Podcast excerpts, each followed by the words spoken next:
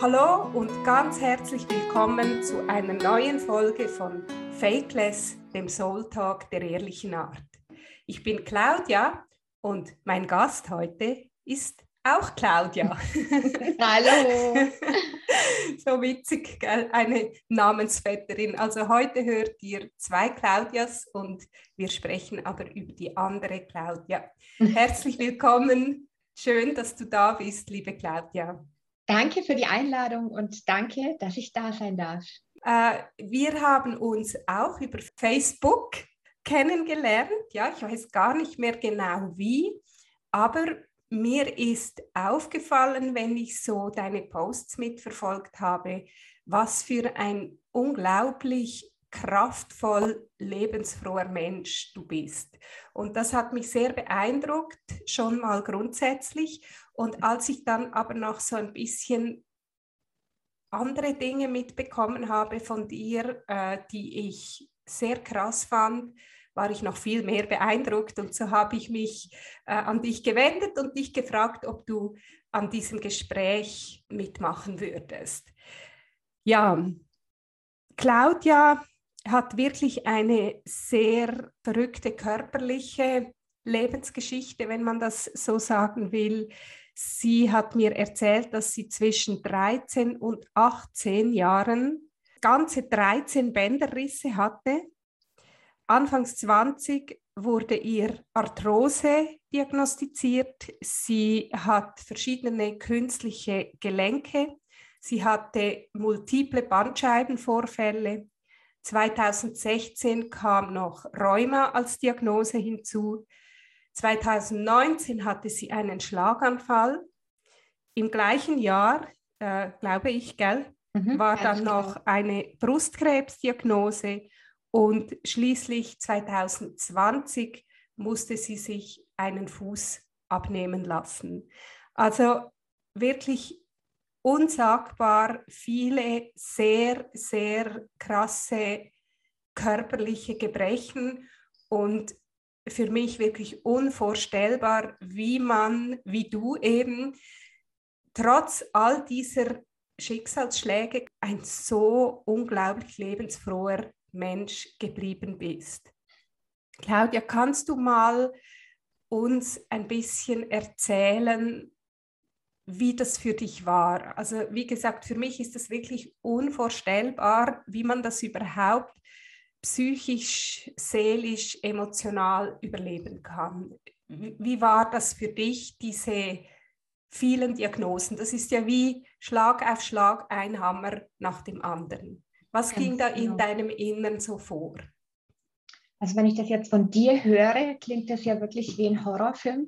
Ja, wirklich. Ähm, wenn ich jetzt mal zurückdenke, ähm, es fing mit 13 an, da hatte ich den ersten Bänderriss. Mhm. Damals wurde nichts operiert, gell? ich hatte einfach einen Gipsfuß. Und ja. die laufenden Jahre, jeden Sommer hatte ich wieder einen neuen Gipsfuß. Ähm, ich war trotzdem mobil mit Gipsfuß. Und in der Zeit ähm, bist du mit deinen Freunden unterwegs. Du kannst trotzdem alles machen, auch mit Gipsfuß. Da habe ich mir noch gar keinen Kopf gemacht. Mhm. Schlimmer wurde es dann ähm, mit 20. Da ging es dann los, ähm, dass ich einen Kreuzbandriss im Knie hatte. Ähm, danach hatte ich eine Infektion. Da war es damals schon kritisch, ob wir den Fuß überhaupt retten mhm. können. Da kriegst du dann schon mal ein bisschen Angst. Was wäre, wenn? Aber genau. ich habe ich habe mich dann jedes Mal wieder ähm, rausgezogen aus eigener Kraft und es ist ja immer wieder besser geworden bis zum nächsten Schlag, wie du das mhm. so schön tituliert hast. Ähm, dann kam der Rücken, da war ich dann wirklich frustriert. Schmerzen, wo du dir vorstellen kannst, wenn es mhm. unten gezwackt hat, dann hat es oben aufgehört. Ähm, ja, Genau, also es ist ja wie, wenn etwas äh, wieder besser wurde, kam das nächste. Ganz genau, ja. Ja. Und dann hieß es, wir müssen die Wirbel versteifen und wir müssen und wir müssen. Und ich wollte nicht schon wieder eine Operation. Ähm, gleichzeitig ähm, wollten die ganzen Gelenke nicht mehr. Das heißt, ich hatte dann zwei künstliche Kniegelenke, zwei künstliche Sprunggelenke und das hat mir dann teilweise schon die Füße weggezogen. Mhm. Immer wieder die Entscheidung, lässt du operieren, lässt du nicht operieren, du weißt nicht, wird es hinterher besser. Immer mhm. wieder in dieses Krankenhaus, immer wieder die Nacht vor der OP, wo oh. du dann nüchtern bleiben musst, weil dann über dein Bett das Schild hängt, Patient muss nüchtern bleiben. Immer wieder ja. die Fahrt in den OP. Ähm, ja, das war schon emotional ganz schöner Hammer, da bin ich ganz ehrlich.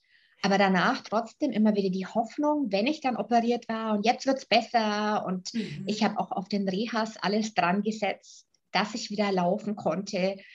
Aber sobald eine Baustelle besser wurde, fing die andere Baustelle an. Mhm. Und immer wenn ich dachte, so, und jetzt bist du über den Berg und jetzt wird es wieder gut, dann kam wieder ein Schlag. Ähm, extrem mitgenommen hat mich dann die Diagnose Brustkrebs, mhm. weil ich glaube immer, du bekommst bestimmte Diagnosen, weil dir das Universum einfach was mitteilen möchte. Mhm. Und mit dem Brustkrebs konnte ich jetzt gar nichts anfangen. Ich wusste nicht, wusste nicht was ich noch ändern kann. Ähm, natürlich hast du Familie, du hast Angst, du könntest doch sterben. Du hörst ja nur die Horrormeldungen aus deinem Freundeskreis, aus dem Umfeld und jeder weiß irgendeine Geschichte, wo was Schlimmes passiert ist. Ja, das stimmt. Ja. Und dann habe ich. Ja, eben, also was, was mich wie ähm, interessieren würde, oder also so wie ich jetzt das von dir höre, war es so, dass du als junge Frau oder als Teenagerin mit, mit diesen vielen, ich meine 13 Bänder ist in fünf Jahren, also ich meine, das, das ist wirklich wahnsinnig, ähm, dass du als Teenagerin wie dir da gar nicht so viele Gedanken gemacht hast und, und dich einfach voll ins Leben gestürzt hast trotzdem. Also das heißt, du hast dich eigentlich, und auch das finde ich unfassbar und, und so äh, auch mutmachend oder, oder wie soll ich sagen, das ist für mich wie eine Inspiration auch für andere Menschen. Was immer dein Leben dir vor die Füße knallt oder eben an die Füße knallt. ich lebe trotzdem. Das ist, glaube ich, genau. so, so dieser innere äh, Antrieb in dir. Hey, hallo, ich lebe trotzdem. Du kannst mit mir machen, was du willst. Du wirst meine Lebensfreude nicht brechen.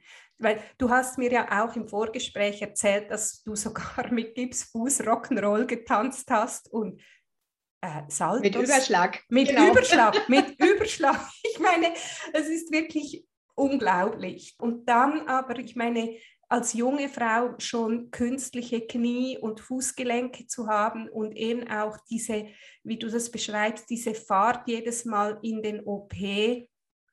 Ähm, was, was war für dich das Schlimmste an dieser Reihe von Diagnosen? Also du hast vorhin jetzt zum Ende hin erwähnt, dass dein, deine Einstellung dazu ist, das Universum will mir damit etwas sagen.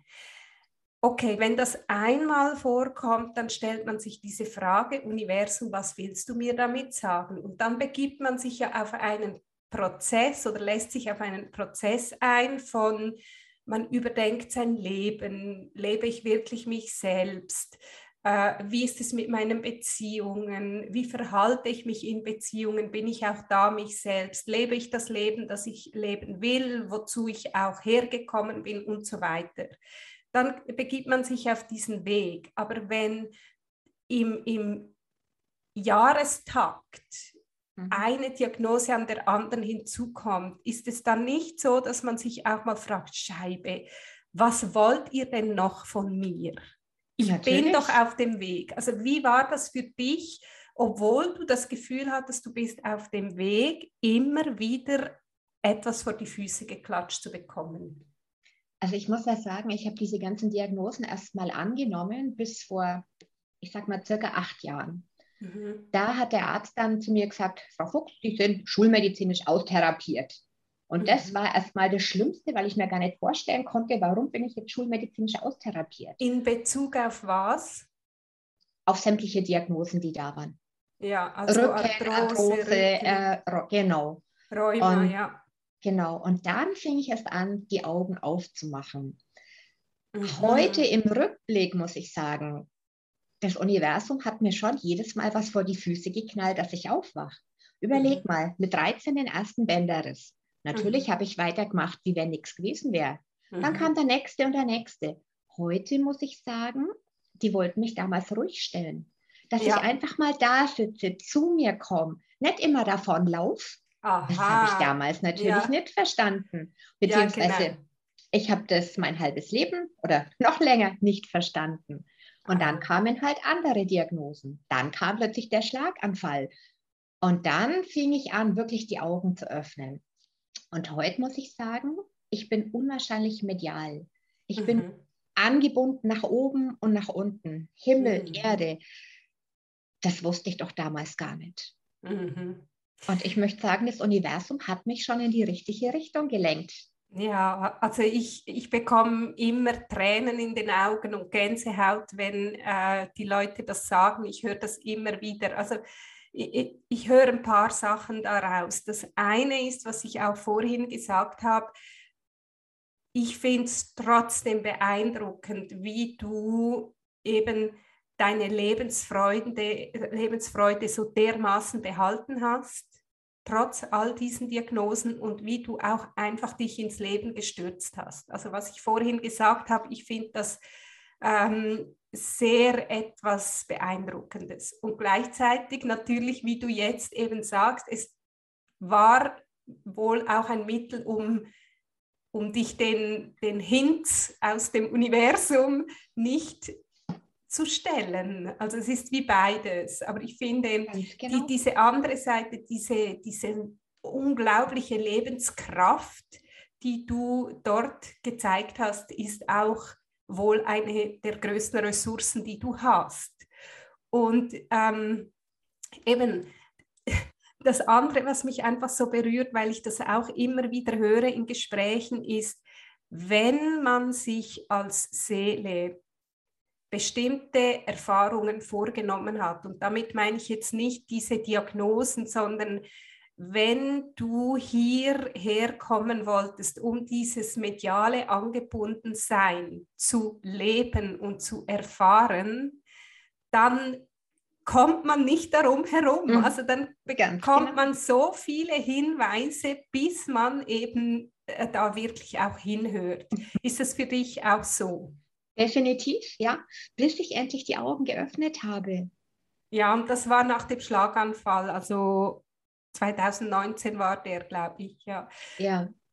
Was, was war da anders oder was hat gemacht, dass du da plötzlich anders das zu handeln begonnen hast? Das ist eine gute Frage. Also es fing schon ein bisschen vorher an, vor 2019.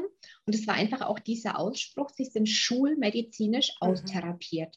Mhm. Und dann dachte ich mir, hallo, das kann es doch nicht sein. Da muss es doch noch irgendwas anderes geben. Und dann ähm, wie es halt die Frau so typisch macht. Sie googelt, vor allem auch Diagnosen, aber ja. Und dann hat mir das Universum wirklich Puzzleteile vor die Füße geschmissen. Dann kommt ein bestimmtes Buch, dann kommt eine Heilerin, dann kommt eine Freundin. Und dann entwickelst du dich einfach weiter, machst die Augen auf und sagst, wow, da gibt es ja noch so viel mehr, mhm. Mhm. wo ich nie was davon gewusst habe. Und ich fing dann an, ich habe dann eine Reiki-Ausbildung gemacht eine Geistheiler-Ausbildung, jetzt Channel-Medium, immer wieder Ausbildungen und ähm, habe immer wieder festgestellt, ich bin hellfühlig, ich bin hellsichtig, ja. ähm, die Kanäle haben sich geöffnet, ja, und ich bin total angebunden. Und mhm. die wichtigste Erfahrung für mich ist, dass ich nicht mehr tauschen möchte. Mhm. Also diese ganzen Diagnosen waren für mich wichtig, dass ich jetzt der Mensch bin, der ich jetzt bin. Und ich möchte nicht mehr tauschen. Ja, ja, ja, das ist also sehr spannend. Äh, worauf ich auch noch eingehen möchte, kurz, weil ich das einfach auch in meiner Praxis immer wieder sehe, also bei Kunden, Kundinnen, die zu mir kommen, genau das Thema, was du angesprochen hast, diese Aussage des Arztes, der sagt, sie sind schulmedizinisch austherapiert. Und mir geht es jetzt, also das ist nicht konkret das, was ich immer wieder sehe, sondern die Tatsache, dass man halt sehr oft und sehr lange hofft, dass es im Außen für die eigenen Probleme eine Lösung gibt. Also mhm. dass man sucht, äh, auch wenn man sich spirituell auf den Weg macht oder äh, sagen wir im Selbsterkennungs-, Selbstfindungsprozess, auch da sucht man eigentlich sehr, sehr lange im Außen nach Lösungen. Und erst so eine, also das war wahrscheinlich der härteste Hammer, wenn dann jemand einem sagt, ich kann ihnen nicht mehr helfen. Und wenn man das dann noch von verschiedenen Seiten zu hören bekommt, auf die man sich eben auch total verlassen hat, lange Zeit. Also genau. man hat ja nur dort gesucht. Mhm. Dann wird man so in den Grundfesten erschüttert, dass man eben beginnt, nach Alternativen zu suchen. Und diese Alternativen, die kommen, glaube ich, als Inspiration, so wie du auch sagst, ein Stück weit wieder vom Außen, allerdings von einem anderen Feld. Jetzt bei ja. dir eben diese, diese spirituelle Ebene. Ähm, aber sie führen halt tief in einen hinein und man erkennt, dass dort eben, ich glaube, letztlich kann man es so sagen, dass der Wesenskern die Lösung in sich trägt. Mhm. Ganz ja. genau, ja. Du hast es genau richtig beschrieben. Ich war immer auf der Suche im Außen. Ich war immer auf der Suche nach der goldenen Pille. Mhm. Dann gehst du zum Rheumatologen und der hat dann die goldene Pille, ja, und dann ist alles gut. Ja. Und dann gehst du, keine Ahnung, in die Humangenetik, da haben sie mich auch hingeschickt. Da musstest du dann ein halbes Jahr warten, bis du einen Termin bekommen hast. Puh. Dann wartest du ein halbes Jahr auf das Ergebnis. Aber ja, ich war ja Wahnsinn. sicher, die finden jetzt raus, was ich habe, und dann kommt die goldene Pille. Ja. ja, und dann hieß es aber, so weit ist die Forschung noch nicht, sie können mir auch nicht helfen. Und du suchst immer im Außen, du suchst ja. im Außen nach Gesundheit und du suchst im Außen aber auch indirekt nach deinem Glück. Absolut, absolut, genau das ist es. Ja, genau. Und man sucht im Außen nach dem Glück, aber man macht sich eben auch abhängig vom Außen fürs eigene Glück. Also ich meine, stell dir ja. vor, du hast letzten Endes ein Jahr, ein halbes Jahr auf den Termin, ein halbes Jahr auf das Resultat, also ein Jahr gewartet auf die Erlösung, wenn man so will, oder? Und darauf, ja. dass du äh, glücklich und gesund werden darfst. Ganz genau. Und dann wurde ich wieder enttäuscht. Und ja. das sind schon die Momente, wo dir dann die Füße weggezogen werden. Du bist enttäuscht, ähm, es gibt wieder keine goldene Pille, es gibt wieder keine Gesundheit, es gibt wieder kein Glück. Mhm. Mhm. Wie hast du es geschafft? Weil ich spüre das einfach so in dir. Also ich sehe dich jetzt vor mir. Ich meine, du hast ein unglaubliches Strahlen im Gesicht äh, und, und man spürt das ja auch einfach aus deinen Worten und aus deinem Wesen eben diese, diese ungeheure Lebenskraft. Wie hast du es geschafft, trotzdem nicht hoffnungslos zu werden. Oder vielleicht anders gesagt, weil es diese Momente der Hoffnungslosigkeit ja sicher auch gegeben hast, wie hast du die äh, gehandhabt und wie bist du über diese hinweggekommen? Ich glaube, ich bin grundsätzlich schon mal so ein Stehaufmännchen. Und ich liebe mein Leben. Also ich liebe wirklich Leben in allen Facetten. Die Natur, ich liebe Meer, ich liebe Vögel, ich liebe alles, was da draußen vor sich geht. Ich liebe Menschen, ja. Ich bin so neugierig auf Menschen. Und egal welche Diagnose ich hatte, es war ja immer noch so viel möglich. Mhm. Natürlich, wenn ich irgendwie oh. nicht mehr laufen konnte, da, dann bin ich halt im Rollstuhl unterwegs gewesen. Wahnsinn. Und, ja, ich liebe einfach dieses Leben und ähm, ich glaube, ich habe noch so viel vor mir, egal mit welchen Einschränkungen. Mhm. Und das lasse ich mir auch nicht verderben. wow, ja.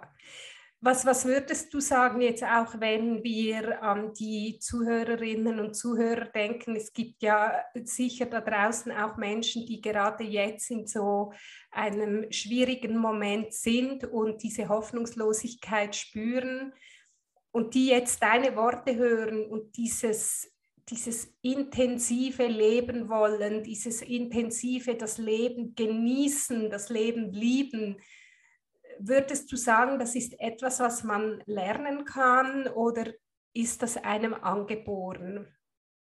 Definitiv kann das jeder lernen. Also was ganz wichtig ist, jeder sollte in die Ruhe gehen, in sich reinhören. Was will ich denn wirklich? Ja, mein nicht Lieblingssatz. Was, ja, nicht was will das Außen, was will der Lehrer, der Nachbar oder keine Ahnung, sondern hört auf euch ins Herz. Mhm. Und natürlich gibt es Sachen, die müssen einfach gemacht werden, ob mir das jetzt Spaß macht oder nicht. Aber es ist ganz wichtig, dass man sich immer eine kleine Ruheoase schafft, dass man immer Dinge mit einbaut, die einem gut tun. Und wenn es nur die warme Badewanne ist oder wenn es nur ist, dass man sich raussetzt in die Sonne und die Sonnenstrahlen genießt. Kleine Momente. Und was auch ganz, ganz wichtig ist, das sind für mich die kosmischen Gesetze. So wie ich was ausstrahle, so kommt es einfach. Und man muss sich wirklich bewusst sein, jede Millisekunde deines Seins, das, was du ausstrahlst, kommt zu dir zurück. Wenn ich jetzt mhm. da sitze und sage, oh, es ist ja alles schlecht und das ist schlecht und das ist schlecht. Und ich bin total ärgerlich, weil, dann strahle ich genau das aus. Mhm. Und jeder kennt diese Tage. Früh fällt die Zahnpasta runter, dann wird der Kuchen nichts, dann kommt der, der Freund zu spät ähm, und ich ja. bin ständig ärgerlich. Das mhm. heißt, ich strahle permanent diese Ärgerlichkeit aus. Und die ziehe ich dann wieder an. Ja, ja also da da habe ich so ein bisschen ein, für mich ein differenzierteres Bild ähm, davon mir schaffen müssen, weil ich doch auch nicht, also wie soll ich sagen, aus folgendem Grund. Wenn man zum Beispiel so eine Diagnose bekommt wie du, mhm. dann ist es absolut legitim, dass man frustriert, traurig, hoffnungslos, ähm, äh, gebrochen, was auch immer ist. Mhm. Und egal auch wenn die Zahnpasta, wenn es nur die Zahnpasta ist äh, oder der Kuchen, der misslingt, die Gefühle von Frustration oder Trauer oder Wut oder was es ist, finde ich immer, die dürfen sein und man muss ihnen auch den Raum geben. Mhm. Ich sehe es so, äh, für mich ist es die Ausrichtung. Also ich darf absolut auch Tage oder auch Wochen haben, wo ich mich so fühle. Schlecht in Anführungszeichen. Also für mich sind diese Gefühle eben auch nicht schlecht. Mhm. Und deswegen ist es nicht so, dass das Universum mich dann gleich bestraft mit etwas Negativen. Ich glaube, für mich ist es mehr die Ausrichtung. Also ich nehme diese Gefühle auch an, was im Moment da gerade bei mir abläuft, aber meine Ausrichtung ist auf ich will das Leben genießen, ausgerichtet. Weißt du, verstehst du, wie ich meine? Weil das Problem Klar. für mich ist, wenn man ähm, diese Positivdenkerei, sage ich jetzt dem mal, also das ist bei dir nicht so, ich spüre es schon, wie es bei dir ist. Es ist dieser innerste Kern, aber wenn jemand, dem es schlecht geht, sich selbst sagt, nein, nein, nein, nein, ich muss positiv denken, sonst kommt das Universum und bestraft mich, dann erzeugt das einen ungeheuren Druck in einem drin und dann fühlt man sich noch schlechter. Also das, das finde ich, das darf auf keinen Fall passieren. Und das habe ich, ich spreche hier auch, weil ich das erlebt habe selber. Also ich meine, als mein Mann krank wurde, kamen wir auch auf diese Schiene, ja, man muss die, die, die, das seelische Gleichgewicht wiederherstellen und auf seinen Weg kommen und dann löst sich alles auf. Und das erzeugt so einen Druck und man fühlt sich dann auch schuldig, wenn man das nicht schafft. Und ich finde, das ist nicht äh, konstruktiv, das, das darf nicht passieren. Und ich meine jetzt zum Beispiel auch äh, bei meinem Mann ist es ja dann so gekommen, dass er ja dann gestorben ist. Und dann, wenn man jetzt diese Schiene weiterverfolgt, oder ich hatte halt oft so Gespräche mit so esoterischen Leuten, dann heißt es, ja, er hat halt etwas nicht in Balance gebracht. Und für mich ist das einfach nicht so.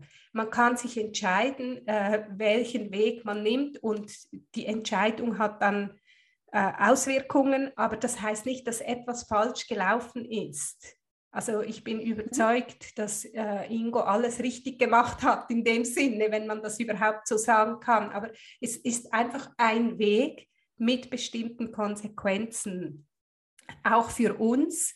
Und für uns war das ja, waren das keine schönen Konsequenzen, aber letzten Endes hat es uns ja auch zu den Menschen gemacht, die wir heute sind. Mhm. Also es war jetzt ein langer Exkurs, aber es ist mir einfach wichtig. Ich, ich, weiß nicht, was, was du dazu noch äh, vielleicht sagen möchtest. Ja, vielleicht kam das auch ein bisschen falsch rüber, wie ich das erklärt habe. Ähm, also grundsätzlich sehe ich das schon so mit der Ausstrahlung. Aber wichtig ist auch, wenn es dir schlecht geht, dass du das Gefühl auch annimmst, mhm. dass du vor allem dieses Gefühl nicht verdrängst. Das Gefühl darf schon da sein. Genau. Ähm, trotz alledem, wenn es dir total schlecht geht und du setzt dich nur zehn Minuten raus in die Sonne, mhm. dann tust du ja schon was, dass es dir besser geht. Ja, genau. Man richtet sich schon wieder aus auf was ist alles da. Also man legt den Fokus auf etwas anderes und bleibt nicht, und ich glaube, das willst du auch sagen, nicht im, ich sage es jetzt ein bisschen Im Opfermodus, böse, im Opfermodus oder ja. im Jammertal stecken bleiben, oh, ich bin die Ärmste und so weiter. Äh, Wobei ich jetzt das in deinem Fall auch wirklich so verstehen könnte, weil es ist einfach too much. Es ist too much und deshalb auch äh, wirklich umso größer meine Bewunderung, wie du das geschafft hast. Mhm. Und vielleicht kommen wir auf diese Frage noch einmal zurück. Also ich hatte gefragt, wie hast du das geschafft? Und du hast gesagt, glaube ich, wenn ich das so zusammenfassen kann, ähm, eben nicht im, im Opfermodus, also annehmen, mhm. hineinfühlen, aber dann nicht in dem Opfermodus stecken bleiben, sondern schauen, hey, was habe ich alles in meinem Leben, was auch Reichtum ist und was Fülle ist. Und okay, ich kann jetzt nicht mehr gehen, aber im Rollstuhl ist auch vieles möglich. Ganz also genau. ist es das, was dir am meisten geholfen hat? Ganz genau, ja. Also ähm, wichtig ist dieses Annehmen, wie gesagt, nicht im Opfermodus bleiben, durch ganz viele Krankenhausaufenthalte, Reha-Aufenthalte habe ich unwahrscheinlich viele Menschen kennengelernt, ähm, die sich mit ihrer Krankheit so identifizieren. Mhm. Für die gibt es auch kein anderes Thema mehr. Ja. Ach, und der Rücken und der Rücken und der Rücken. Und die sehen ja. auch gar nichts anderes mehr als Rücken. Wenn die jetzt annehmen würden, ähm, dass der Rücken gerade schmerzt, ähm, ja, dass genau. irgendwas im Argen ist, ähm, wie soll ich das jetzt erklären? Dann würden sie nicht noch weiter in diese Opferrolle fallen. Ähm, wenn sie auch mal versuchen, über andere Themen zu sprechen, eben mit dem Jammern aufhören. Mhm. Und im Umkehrschluss, mir ist es auch ganz oft passiert, ähm, ich bin mit Krücken in den Supermarkt. Ja. Dann kommt der Erste, ach, was haben denn Sie gemacht? Und ja. noch bevor ich sagen konnte, was war, erzählen die mir, ach, und bei mir ist es ja so ja, schlimm. Und genau gibt es keine anderen Themen als Krankheiten, ja? Ja, also du sprichst etwas extrem Wichtiges an. Ich denke, dass das äh, Kernwort hier war, sich identifizieren mit dem Problem. Genau. genau. Sobald das passiert, ist es sehr, sehr schwierig, aus dem Opfermodus wieder rauszukommen. Und das nächste, was du damit ansprichst, ist auch, wie in unserer Gesellschaft das Leiden zelebriert wird. Mhm. Wenn ich etwas habe, dann kriege ich Aufmerksamkeit. Es ist letzten ja. Endes ist es einfach das. Und sehr viele Menschen sind es gewohnt, über ihr Leiden die Aufmerksamkeit zu bekommen, die sie sich wünschen und die sie denken, sonst eben nicht zu bekommen. Mhm. Da ich finde das vollkommen recht geben, etwas ja. ganz, ganz Wichtiges und sehr wichtig, dass man das auch aufdeckt und erkennt. Und ich denke, dort muss man sich dann auch die Frage stellen, will ich über mein Leiden Aufmerksamkeit bekommen mhm. oder will ich eben das Glück aus mir heraus generieren, unabhängig von den Umständen? Mhm. Gut ausgedrückt, ja, ganz genau. Und das ist es, glaube ich, auch, was wir beide gemacht haben. Also nicht stecken bleiben in der Krise, sondern eben für mich ist es immer wieder dieses, ich richte mich aus mhm. und was will ich? Ich will glücklich sein, ich will leben. Und das heißt eben nicht für mich, äh, immer nur sieben Meter ab Boden und erleuchtet und diesem, ah, alles ist so schön und so. Nein, weil die Realität ist manchmal brutal hart. Mhm. Ja, du hast jetzt eine Prothese am Fuß und das Gehen ist, äh, du, du, musst das neu lernen und äh, es schmerzt wahrscheinlich auch immer wieder. Also das kann ich mir vorstellen. Das ist nicht lustig. Richtig. Richtig. Ja, also es gibt diese beiden Seiten, aber du identifizierst dich nicht mit all diesen Gebrechen, wie du es selber gesagt hast. Ganz genau. Also ich könnte auch den ganzen Tag jammern. Ja, auf der linken Seite kein Fuß mehr, dafür die Prothese. Auf der rechten Seite ein künstliches Sprunggelenk, das abgesackt ist, weil der Knochen sich aufgelöst hat. Der Fuß muss noch versteift werden. Das heißt, ich laufe mit den Krücken. Dementsprechend tun die Handgelenke weh, tut der Rücken weh. Ja, und was bringt es mir? Mhm. Was bringt es mir? Ich mache trotzdem das Beste draus. Ich schaue, was bringt der Tag heute. Mhm. Aus dem Bauch raus, was wird mir jetzt gut tun? Jetzt setze ich mich in die Sonne. Ähm, jetzt lade ich Freunde ein oder ich ja. mache genau das, was mir gut tut. Und das ist aber das, was meiner Seele gut tut. Ja. Und das ist auch das, was man eben lernt oder lernen muss in dem Moment, wo man merkt, okay, die goldene Pille im Außen, die finde ich nicht. Genau. Und beginnt sich dem Innen zuzuwenden und auch zu lernen, eben, was ist mir wichtig und was brauche ich, um trotz meiner Umstände meiner schwierigen Umstände im Lot zu sein. Und wie kann ich das, das Glück in den kleinen Dingen auch sehen und so auch wieder in meine Kraft kommen. Also so habe ich das erlebt und ich, ich spüre das bei dir auch so. Ganz genau. Ja. Wie ist es, du hast vorhin mal angesprochen, dieser Weg nach innen äh, begann eigentlich mit der mit der Erkenntnis, dass du sehr medial bist, angebunden nach oben und nach unten. Was hat diese Erkenntnis auch jetzt in Bezug auf diese Ausrichtung mit dir gemacht? Die erfüllt mein Sein.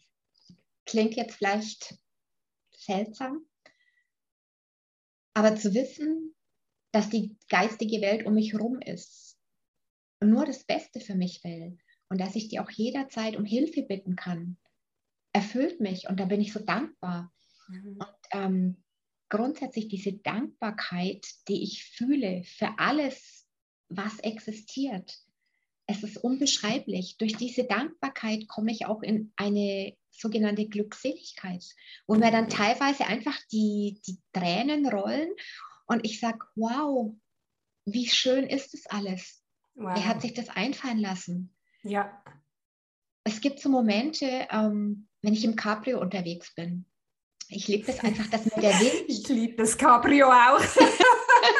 ja, nachdem ich ja halt nicht mehr Fahrrad fahren kann und auch nicht spazieren gehen kann, habe ich zumindest dieses Cabrio und dann weht mir der Wind durch die Haare und das ist so ein Freiheitsgefühl. Und ja. wenn da noch ein tolles Lied im Radio spielt und über mir der blaue Himmel ist, die Sonne, die Wolken, dann rolle er mir wirklich vor vor Dankbarkeit die Tränen. Mhm. Und das erfüllt mich. Wow. Ja, also ich hoffe wirklich, dass, äh, die, du, wo dazu hörst, das auch wirklich so richtig aufnehmen kannst, weil das ist so eine Perle, was du uns jetzt hier sagst. Also ich kann nicht mehr spazieren gehen, ich kann nicht mehr Fahrrad fahren, ich fahre mit dem Cabrio und ich spüre den Wind in den Haaren und bin so dankbar, dass mir die Tränen übers Gesicht fließen. Und zwar vor Glückseligkeit und nicht vor Trauer über das, was ich nicht kann, sondern ja. über das, was, was ich erleben und erfahren darf in diesem Moment. Und ich glaube, was du auch jetzt immer wieder mit deinen Aussagen ansprichst, ist, äh, diese Glückseligkeit, die findet sich in der Ausrichtung, aber auch im gegenwärtigen Augenblick. Also nicht Richtig. in den Gedanken, sondern in dem, was gerade jetzt ist. Ganz genau. Ja. Ganz genau. Wow, wirklich äh, unglaublich. Du hast schon vieles angesprochen und trotzdem würde ich dir die Frage so zum Abschluss gerne auch noch stellen, Was würdest du sagen, was war aus all diesen happigen Erfahrungen, die du gemacht hast, eigentlich eben die Perle äh, oder das Geschenk und wer, wer bist du dadurch geworden? Ja, muss ich jetzt kurz überlegen. Du hast eigentlich vieles schon gesagt, finde ich. Ja, genau. Also die, die ich jetzt bin, die nimmt dankbar das Leben an und die ist mit sich total im Reinen. Ich bin mit mir wow. innerlich im Reinen. Ich habe es ja vorhin schon kurz gesagt, ich mache eigentlich auch nur noch das, was mir wirklich gut tut. Mhm. Wenn ich etwas nicht möchte, dann tue ich es nicht. Mhm. Ihr wisst dann ja selber. nein. Ganz genau, das musste ich lernen. Früher ja. habe ich auf jeder Hochzeit getanzt. Ich war überall ja. der Liebling, ob ich wollte oder nicht. Ich bin dahin, weil man das halt so macht. Ja. Nein, heute brauche ich ganz viel Ruhe. Ruhe für mein Sein. Ja. Ja. Und die bin ich heute und ich bin dankbar. Ich bin wirklich dankbar, dass ich jetzt da bin, wo ich bin. Mhm. Ich kann jeden Schmetterling genießen. Früher habe ich keinen Schmetterling mehr gesehen. Ja. Da war ich nur im Außen. Und nochmal auf diese goldene Pille zurückzukommen die habe ich jetzt gefunden und die ist in mir. Ja. Es war wow. ein steiniger Weg. ja, wow, Aber das ist äh, Wahnsinn, ja. Mhm. Also ich glaube, das ist auch äh, ein sehr gutes Schlusswort, weil äh, da gibt es einfach nichts hinzuzufügen. Die goldene Pille, die ist in mir drin und nur dort kann man sie finden und damit eben auch dieses, dieses Glück und diese Dankbarkeit erreichen, die du so wunderschön beschrieben hast. Ja. Wow, vielen Dank, liebe Claudia, dass du hier bei Fakeless warst. Danke für deine Einladung und ja, das tolle Gespräch mit dir. Sehr schönes Gespräch. Vielen lieben Dank. Ja, das war also unsere heutige Folge von Fakeless, heute mit Claudia und Claudia. Ich hoffe, du konntest viele wertvolle Impulse für dich mitnehmen. Ich denke, das ist eine der Folgen, die man auch gut mehrmals hören kann, weil da wirklich so viele wertvolle äh, Erkenntnisse von Claudia drin stecken, die sicherlich auch für dein Leben relevant sein können und wo man wirklich ganz viel daraus mitnehmen kann. Ich danke dir fürs Zuhören und dass auch du Teil dieser fakelosen Community bist. Und wenn dir der Podcast gefällt, freut es mich, wenn du diesen auch abonnierst und uns ein Feedback da lässt, zum Beispiel auf Apple Podcast. Ja, und dann freue ich mich auf nächsten Donnerstag, wenn es wieder heißt Fakeless der Soul Talk der ehrlichen Art.